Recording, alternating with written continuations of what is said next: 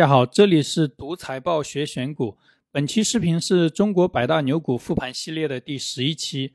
呃，这个系列是以我们中国上市公司里涨幅最大的一批公司为样本，复盘他们上市以来的股价走势和经营记录。最终目的是在上市公司的年报里寻找确定性的投资机会。本期我们复盘的公司是科大讯飞。我们先看一下科大讯飞上市以来的股价走势。科大讯飞二零零八年在深圳交易所上市，上市至今十三年时间，累计涨幅是二十八倍，年化收益率百分之二十八。同时期上证指数是跌的，上证指数离当年的高点还有百分之三十的距离。啊，这张图是科大讯飞上市以来的股价走势和期间最大回撤幅度。这家公司股价最大回撤发生在二零零八年金融危机的时候，公司刚上市就遇到了金融危机，股价连跌了五个月，股价从最高点最多跌去了百分之六十四。科大讯飞目前是全球领先的人工智能企业，特别是在语言语音处理领域，多年以来始终是国际领先水平。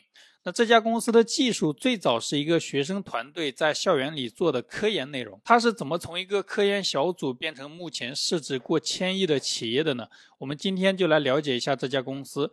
本期视频由以下四部分内容组成：第一部分是科大讯飞的业务和行业简介；第二部分是科大讯飞历年股价涨跌幅和财务数据复盘；第三部分是科大讯飞预期投资收益率测算；最后一部分看一些行业数据，简单判断一下这家公司的未来。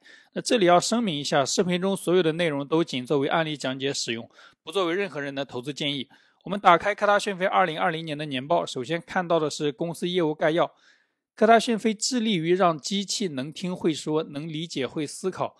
公司长期从事语音语言、自然语言处理、机器学习推理以及自主学习等人工智能核心技术研究，并始终保持国际前沿技术水平，积极推动人工智能产品研发和行业应用落地。公司主要的产品包括教育产品、智慧城市产品、开发平台和消费者业务产品。我们简单看一下这几个产品是干嘛的，其他产品占收入的比例比较小，有兴趣的可以自己看一下。首先是教育产品。科大讯飞最早的教育产品做的是普通话口语评测系统，这个系统主要应用于教师资格证考试，它可以自动对考生的发音进行打分。人因为这个系统打分效率不比人差，曾经是普通话推广史上的一次重大技术革命。全国三十一个省市的普通话等级考试都在用它的这个系统。最近几年，科大讯飞也在教育行业做一些新的产品，比如通过人工智能技术帮老师对学生考试的试卷进行阅卷。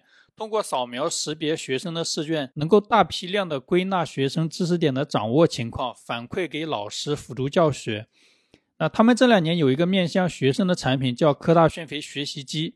这个学习机把刷题做成了游戏，一般学生刷题经常会重复做一些已经会的题目，它这个学习机会根据学生错题的情况。针对性的让学生刷容易犯错的知识点，做到加强训练。我看电商平台说这个学习机六幺八期间销量翻了接近十倍，有没有用过这个学习机的可以评价一下实际效果是什么样的？第二个业务是智慧城市，这个业务公司披露的不够详细。那我这里说一个容易看懂的，叫智慧法院。法庭上原告被告之间打官司来来回回的过程需要做文字记录，科大讯飞用自己的语音技术。做速记，它的语音技术比人工记录快很多，能节省三分之一的庭审时间，还能根据案件的关键词在历史上检索同类的案件。科大讯飞甚至有推理模型，能够根据原告、被告双方陈述的内容找出有矛盾的地方，辅助法官做判决。第三个业务是开发平台和消费者业务，呃，这个业务客户比较多，除了腾讯、阿里、百度。常见的那些互联网公司基本上都在用科大讯飞的服务，这是科大讯飞官网披露的客户，我选了几个。那实际上官网上的客户比这个多很多。讯飞的很多产品卖的非常贵，但销量还不错。像它的翻译机，价格是其他翻译机的两三倍，那销量是比所有竞争对手加起来还多。这种都是产品有竞争力的表现。以上是科大讯飞的业务介绍，下面继续看年报。这张是管理层的讨论与分析。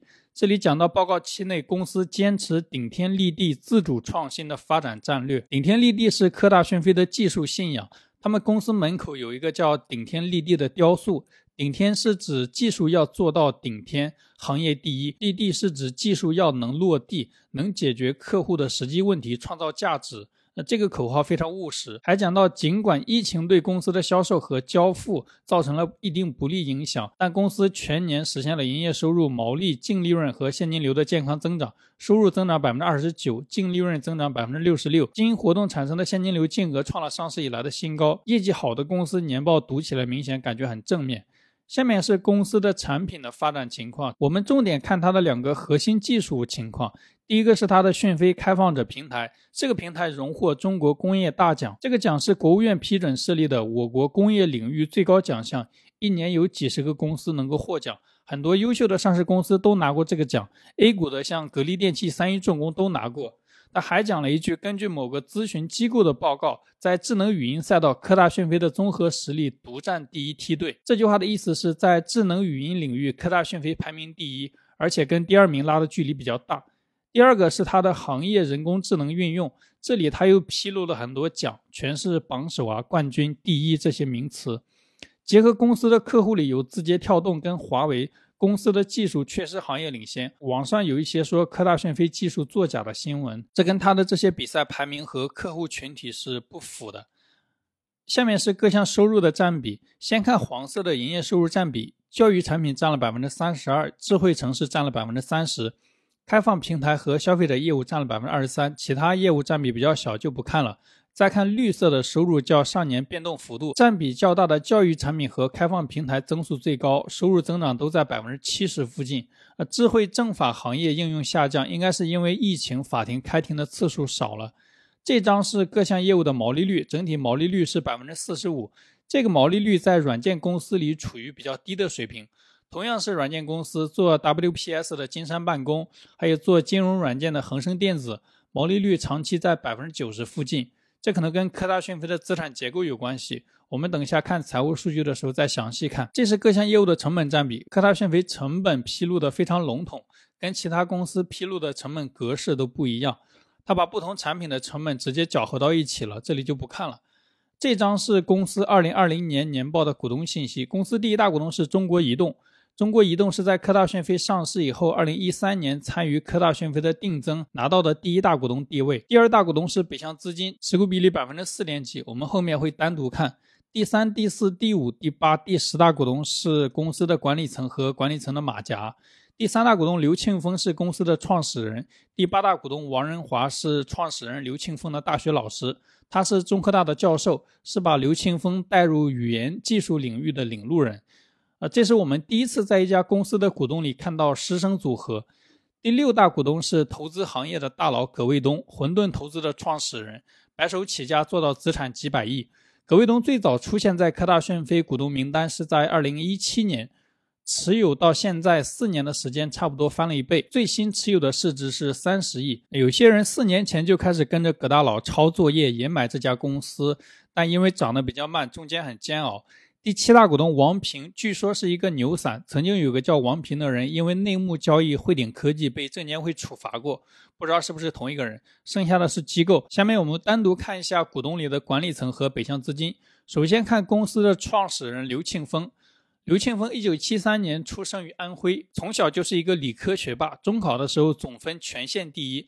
高中时候，在全国物理竞赛和数学竞赛都拿过奖。高二被保送到清华大学，但他不愿意去，要自己参加高考，非常有自己的想法。他自己考分数考得非常高，超出清华大学录取分数线四十分。一九九零年，刘庆峰十七岁考入中国科学技术大学少年班的工程系。进入大学之后，他依然是学霸。跟他同一届的有全国十三个省市的高考状元，在这么多状元中间，那学校第一次模拟考试，他数学、物理还是第一名。因为中国科学技术大学学生出国的比例非常高，拿全额奖学金出国的比例接近百分之四十，理科比工科出国更容易。那刘庆峰大二的时候想从工科转专业到理科，方便自己出国，但中科大有一个传统。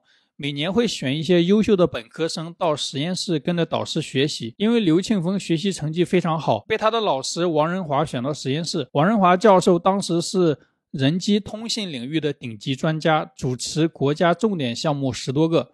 他的实验室是中科大和国家计算机研究中心联合设立的人机语言通讯实验室。刘庆峰进入实验室之后，第一次看到电脑会说话，觉得这个事情非常神奇，也不想转专业的事情了，就留在实验室学习。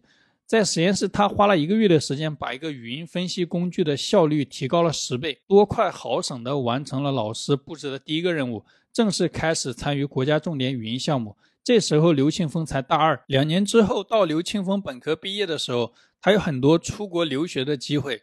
但是都没去，留在了中科大，继续跟着王老师读硕士，做语音合成研究，并且他成了国家重点语音项目的主要负责人。研究生期间，他负责的项目参与国家重点项目的成果评选，因为研究成果显著，拿了第一名，包括去国外比赛也都是第一名。刘庆峰硕士毕业的时候，拿到了中科院的最高荣誉——中科院院长特别奖学金。那硕士读完，又跟着王老师读博士。博士期间，他们这个团队当时研发出了中国第一台能听会说的中文电脑。他们十几个同学和老师一起创立了科大讯飞，开始对外提供技术做生意。他们刚开始想做面向个人用户的产品，在电脑上做一个能听会说的软件。这东西拿到现在也会觉得不靠谱，何况当时中国电脑普及率非常低，所以做的很不顺利。那到第二年的时候，他们转变思路，不再做个人用户的生意，开始做企业客户的生意，帮企业解决问题，自己只负责做语音技术。但是企业客户的生意不是有技术就能做的。当时互联网不像现在这么发达，电信公司都在推一个叫幺幺四电话的产品，通过这个产品，用户可以用电话订酒店、订机票，甚至做法律咨询。因为是语音平台，能用到科大讯飞的技术。科大讯飞虽然技术没有问题，但是因为公司员工都是中科院的学生，中科院学生出国率太高，电信公司担心他们哪天全都出国了，产品没人维护，不敢用。那自己有产品，电信公司有需求，但是生意做不成。科大讯飞最困难的时候，刘庆峰自己借了几十万发工资。好在这种情况没有持续多久，当时华为在帮深圳电信做语音平台，虽然电信公司不敢用科大讯飞的技术，但是华为敢用。而且华为要求更高，科大讯飞配合华为把产品质量提高到可商用的水平，借助华为背书，当年科大讯飞成功拿到电信、银行、证券、政府多个行业客户的订单，并且年底拿到了三千多万的风险投资，公司估值五千万。所以科大讯飞跟华为三十年前就有过合作经历。二零一九年华为被美国制裁的时候。华为手机不能用谷歌的语音服务，替代方案用的也是科大讯飞。继续说回科大讯飞，科大讯飞这次拿到投资是二零零零年，那一年正是全球互联网泡沫兴起的时候。巴菲特在年会上讲段子，嘲笑买互联网公司股票赚的比他多的基金经理。科大讯飞这个估值不知道跟当时的互联网泡沫有没有关系？二零零一年全球互联网泡沫破裂，但科大讯飞的客户数量翻了一倍，公司非但没有受到互联网泡沫破裂的影响。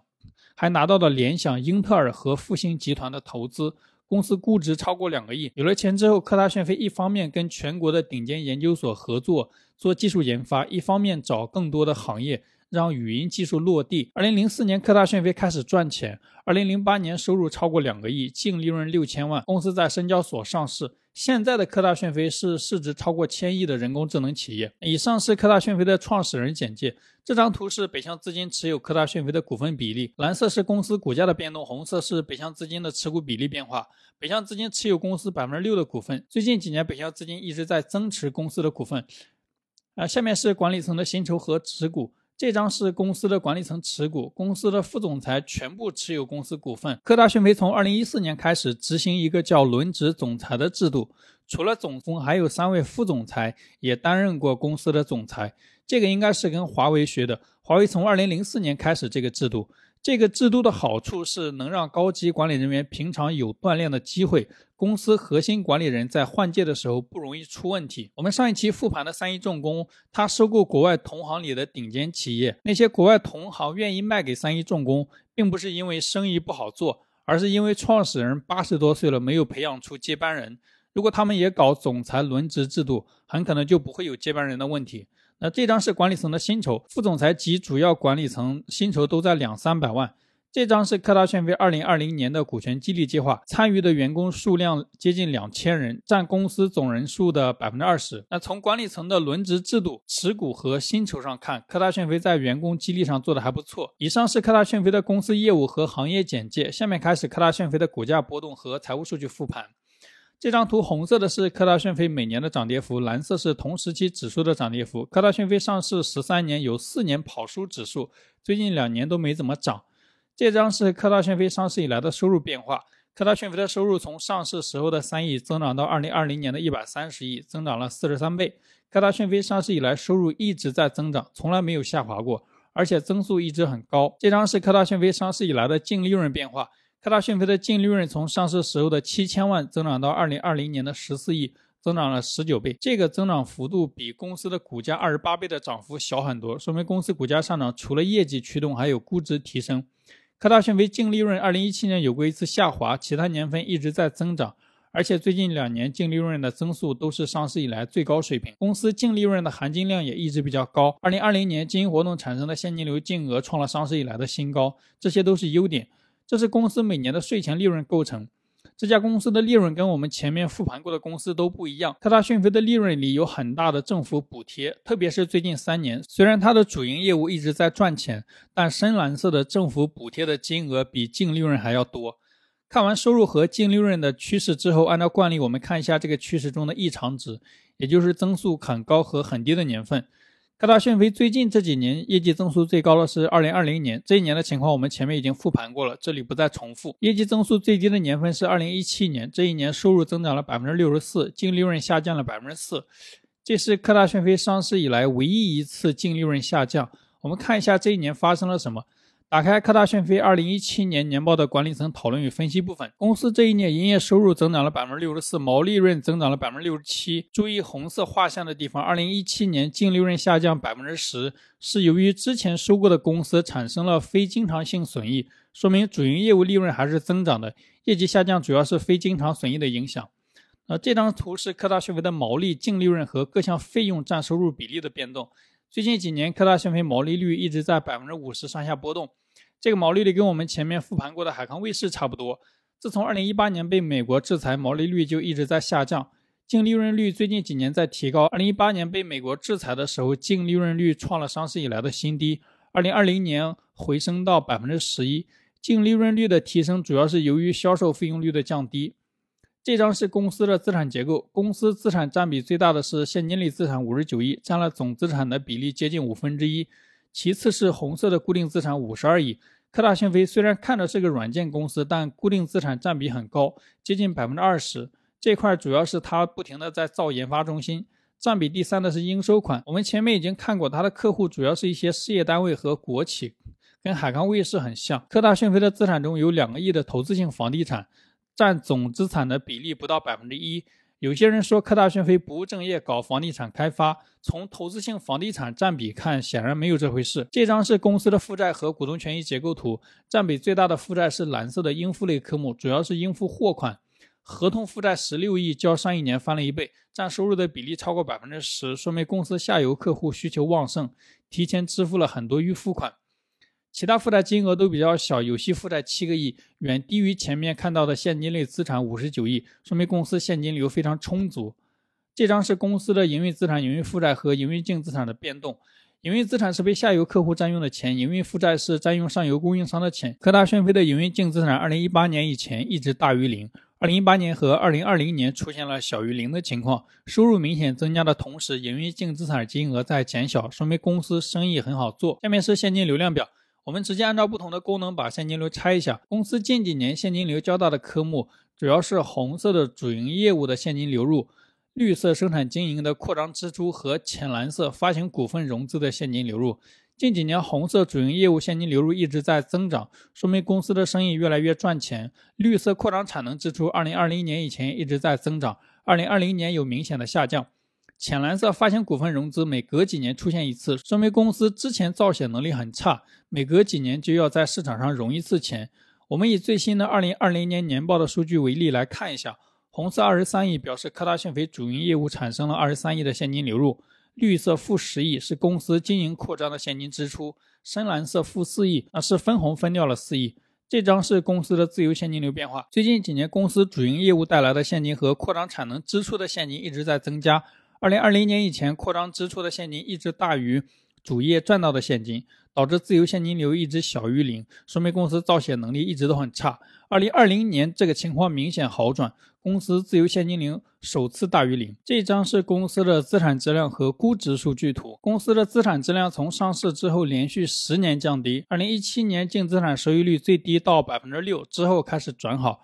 二零二零年净资产收益率百分之十一，是最近几年的新高。公司的估值除了上市当年，其他时间一直非常高。二零一七年市盈率一百七十倍，其他时间大部分都在八十倍左右。二零二一年的市盈率是六十三倍，是最近几年比较低的水平，但绝对是依然非常贵。以上是公司的股价波动和财务数据复盘，下面计算一下这家公司的预期投资收益率。我们还是用企业价值的概念。企业价值的定义是收购一家企业所需要的现金流，它等于企业的市值加上有息负债减去现金类资产。我们按照定义算一下，买下科大讯飞需要多少现金流？首先，二零二零年末科大讯飞的市值是九百零九亿，所以从股市买下这家公司需要花费九百零九亿。买下这家公司之后，想完全拥有这家公司，还要把公司的债务还掉。公司的有息负债是七亿，所以到这一步的总的花费是九零九加七亿。完全拥有这家公司，公司账上还有五十九亿的现金和理财，那这一步又收回来五十九亿，所以最终我们买下这家公司的花费是九零九加七减五九，等于八百五十七亿。钱花掉之后，我们一年能获得的收益是多少呢？收益等于二零二零年的自由现金流，这个数字是十亿。所以买下科大讯飞这笔投资，总投资额八百五十七亿，一年的收益是十亿，那预期投资收益率是百分之一点二。这是假设科大讯飞经营水平保持不变的情况下买入公司股票的预期收益率。那实际上买入这家公司的收益率应该会比这个高。我等一下会详细讲。以上是公司的预期投资收益率测算。最后我们看一些行业数据，简单看一下这家公司的未来。这是一家咨询机构预测的人工智能的市场空间，大概是五年三倍、十年七倍的空间。不同来源的报告给的数据不一样，但从我们目前。日常用到的人工智能技术看，人工智能应该还处于渗透率很低的阶段。这张是前两年中国人工智能企业的排名，综合实力，科大讯飞排第五。我们之前复盘过的海康卫视排名也很靠前。这两年排名可能有一些变化，但不会差太多。看综合实力的话，排在科大讯飞前面有几家互联网巨头，但是在智能语音领域，科大讯飞排第一是没问题的。这跟科大讯飞三十年前做的一件事情有关。三十年前，科大讯飞第一次拿到投资，他做的第一件事情就是把钱拿去跟中国最好的语音技术研究所合作，培养人才，并且给研究所股份。那这些研究所包括清华大学的研究所、中科院研究所、社科院研究所。所以在专业人才上，科大讯飞有非常大的优势。其他互联网公司语音技术的带头人也基本上都是这几家研究所出来的。那这些公司有没有可能抢占科大讯飞的市场呢？最近几年应该没什么可能。第一是因为整个行业的渗透率比较低，还没有到互相拼杀的阶段。第二是这些互联网巨头除了华为，其他公司的服务能力比较一般，像阿里、腾讯都是在自己的语音服务上给个语音接口就完事儿了。科大讯飞做的是面向企业和政府的生意，自己不但提供技术，还要上门服务，做的都是相对比较苦、比较累的活儿。这几家巨头里面，只有华为有同样类型的服务能力，但目前华为也在用科大讯飞的技术，看不到他们中间的竞争。特别是有些对技术要求比较高的使用场景，科大讯飞是很多客户的首选。以上是我们自己搜集到的信息，最后看一下科大讯飞管理层对未来的判断。科大讯飞二零二零年的年报。公司对未来的展望里，管理层没有披露2021年的业绩目标，但是公司在2020年做过一次股权激励。股权激励的考核要求是收入实现增长，具体要求是以2019年收入为基数，连续三年每年实现百分之二十五的增长。如果公司每年还都能拿到跟净利润差不多的政府补贴，公司净利润的增速应该会比收入增速高。每年增速应该在百分之五十左右。这是公司的创始人刘庆峰在科大讯飞二零二零年年会上演讲，讲了很多公司未来的规划，画了一个非常大的饼。我们看两张跟业绩相关的，这张是公司的收入目标，要在“十四五”期间做到收入千亿、用户十亿、生态万亿。“十四五”期间指的是二零二一年到二零二五年。科大讯飞二零二零年的收入是一百三十亿，“十四五”做到一千亿。也就是未来五年公司收入要增长七倍，换算成复利的话，公司每年要实现百分之五十的增长，这个增长幅度远超前面股权激励对业绩的要求。这个收入目标定的非常高，A 股历史上也有很多公司曾经定过非常大的目标，有一些是能实现，有一些没有实现。我们投资的时候千万不能看到这种目标就往里面冲，要有自己的判断。那这张是公司对业绩的要求，除了实现增长，还对增长的质量提了要求，净利润增速要高于收入增速，而且对净利润的含金量要求很高，不能靠应收款实现增长。呃这是综合以上得到的公司优缺点。公司在人工智能领域排名靠前，特别是在语音处理领域技术有优势。人工智能的应用发展处于刚起步的阶段，公司刚做完股权激励，对业绩有明确要求。公司管理层对未来五年收入有非常高的追求。长期看，如果人工智能技术得到大规模应用，公司会明显受益。那这是本期视频用到的财务卡片，有兴趣的可以关注同名公众号“读财报学选股”，免费获取这些资料。好了，以上是本期视频的所有内容。最后再重申一遍，视频中所有的内容都仅作为案例讲解使用，不作为任何人的投资建议。欢迎评论或者私信你关注的公司，我来复盘。希望本期视频对你的投资有启发，感谢观看。